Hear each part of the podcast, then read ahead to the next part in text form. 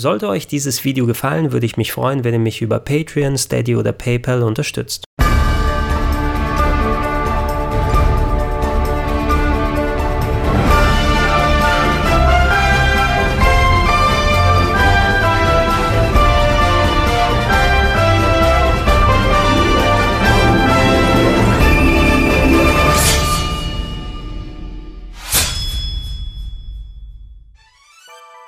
Was ist das beste Legend of Zelda, ohne dass Legend of Zelda auf der Verpackung draufsteht? Diese Frage, die kann man, sagen wir mal, 10 Action-Adventure-Fans stellen und man bekommt mindestens 11 unterschiedliche Antworten zurück. Unter Hardcore-Liebhabern des Genres gibt es aber ein kleines Schmuckstück, was mittlerweile fast in Vergessenheit geraten ist aus der mittleren PlayStation 1-Ära Ende der 90er, das durch anspruchsvolles Leveldesign als auch einen sehr ernst ernsthaften Ton ihr Herz erobert hat, nämlich Alandra. Alandra war das Erstlingswerk von Matrix Software, einem Studio, was heute noch aktiv ist und damals von ehemaligen Entwicklern anderer Studios gegründet wurde, unter anderem Telnet. Das ist ein großer Verbund, bei dem unter anderem Spiele entstanden wie Tales of Fantasia, als auch im speziellen Climax Entertainment. Das ist das Studio, was für Sega damals Landstalker produziert hat. All diese Fakten habe ich damals natürlich nicht gewusst, als ich das erste Mal Hand an Alandra gelegt habe. Ich hätte es eigentlich besser wissen müssen, denn trotz des Wegfalls der isometrischen Perspektive, die Hauptfigur Alandra sieht fast genauso aus wie der Hauptcharakter Nils aus Landstalker und wenn man mal auf die Credits schaut, so ziemlich der ganze Entwicklerstab, der hauptverantwortlich für Landstalker bei Sega gewesen ist, hat sich hier mit Alandra nochmal einen kleinen Traum erfüllt. Dass Matrix Software bei Alandra keine halben Sachen gemacht hat, das merkt man bei der, wie bereits erwähnt, eher ernsthaften Grundstimmung als auch der ziemlich düster werdenden Story. Euer Charakter ist ein sogenannter Traumgänger. Er hat die Möglichkeit, sich in die Träume von anderen Leuten einzuklinken und das macht er auch nach einer ziemlich aufregenden Sequenz, wo ihr schiffbrüchig werdet, landet ihr im kleinen verschlafenen Dörfchen Inora und äh, das wurde von einem Traumbösewicht in Beschlag genommen. Melzers heißt er, der Leute in einen Tiefschlaf versetzt und versucht sie da umzubringen, womit sie auch in der echten Welt aus dem Leben scheiden. Dieses Konzept, das hat mich lustigerweise an einen meiner Lieblingsfilme aus meiner Kindheit erinnert, Dreamscape mit Dennis Quaid in der Hauptrolle und da hat er quasi das gleiche wie Alandra hier gemacht. Er ist in die Träume von anderen Leuten eingestiegen, hat mit denen interagiert und musste natürlich auch deren Albträume durchleben.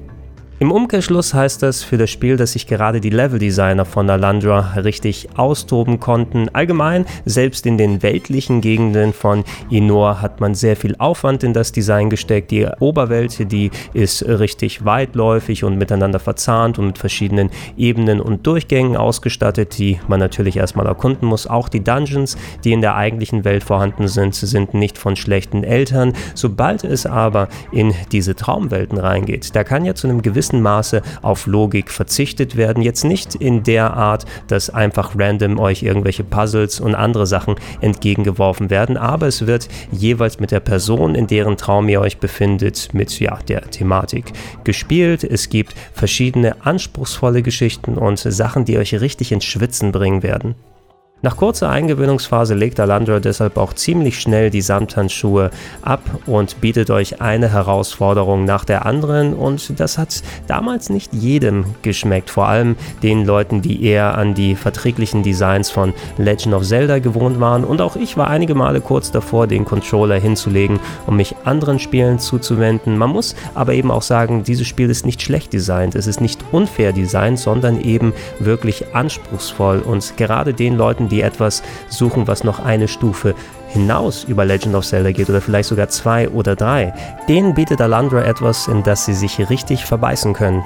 Das spiegelt sich auch im Kampfsystem wieder, denn ganz wie bei anderen Action-Adventures kämpft ihr hier natürlich in Echtzeit mit einem progressiv immer größer werdenden Waffenarsenal von Nah- und Fernkampfwaffen. Auch die Gegner in den Designs werden immer variabler und ihr müsst nach und nach immer abschätzen, welche Waffe natürlich gegen welchen Gegnertypen am besten geeignet ist und da auch recht immer aktiv beim Wechseln im Menü sein. Noch anspruchsvoller wird es tatsächlich auch wieder bei den Bossen, die in der Japan Japan-Version etwas schwächer auf der Brust gewesen sind, aber dafür sehr viele Hitpoints haben und entsprechend lange beackert werden mussten. Working Designs, die sich für die westliche Fassung verantwortlich gezeichnet haben, die haben ein bisschen da an dem Balancing gearbeitet und die Bossgegner noch ein bisschen schwerer reinhauen lassen. Dafür sind sie aber auch eben schneller zu besiegen und insgesamt macht das die Kämpfe aufregender, aber eben auch kniffliger.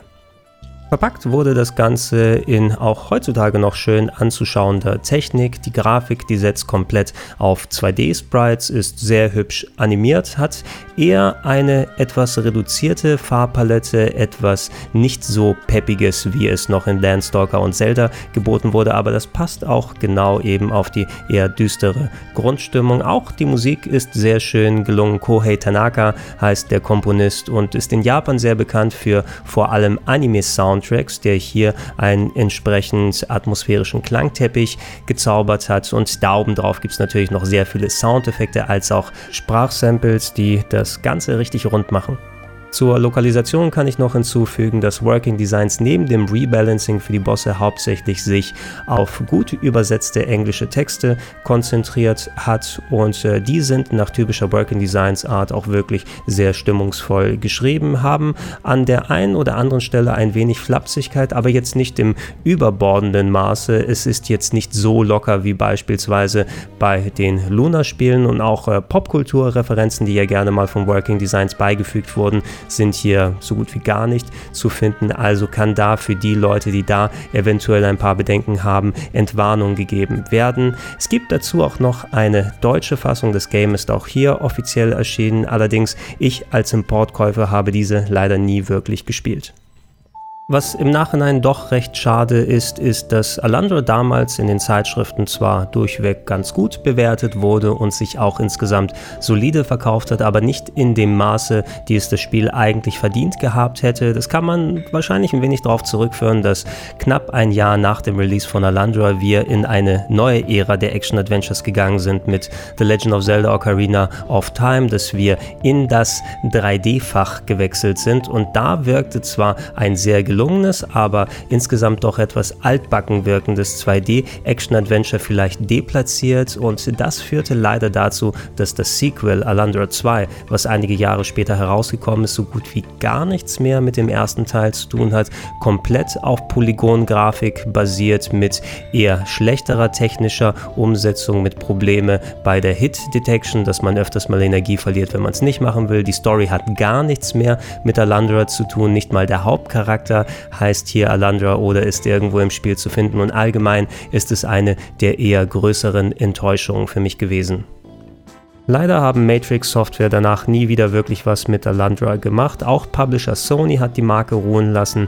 Maximal könnte man Dual Hearts von Matrix erwähnen, das ein paar Jahre später auf der PS2 erschienen ist und gewisse Elemente von Alandra weitergeführt hat, aber im Vergleich spielerisch als auch designtechnisch der schwächere Titel ist. Und ja, danach haben Matrix Software bis heute hauptsächlich wirklich sich eher auf Auftragsarbeiten anderer Publisher konzentriert, eigene Spin-offs aus dem Professor Layton-Universen gemacht oder von Dragon Quest und Final Fantasy, aber von Alandra auch in der Art Wiederspieldesign wurde so richtig was, ist nicht nochmal gekommen. Das ist wirklich schade, denn wenn ihr es heutzutage spielen wollt, klar, ihr habt natürlich die originale PlayStation-Version, zum Glück in den USA nochmal im PlayStation Network als Download-Titel erschienen, sodass man nicht auf eine teure Disc zurückgreifen muss. Es wäre aber eben auch schön gewesen, wenn man mal ein etwas frischeres Alandra spielen kann, dass der Charakter seinen Anspruch und sein Konzept auf einer eher moderneren Plattform zeigen kann. Und so ein klein bisschen gebe ich die Hoffnung nicht auf, denn an seinen Träumen, da sollte man festhalten. Und das hat Alandra damals schließlich auch sehr geholfen.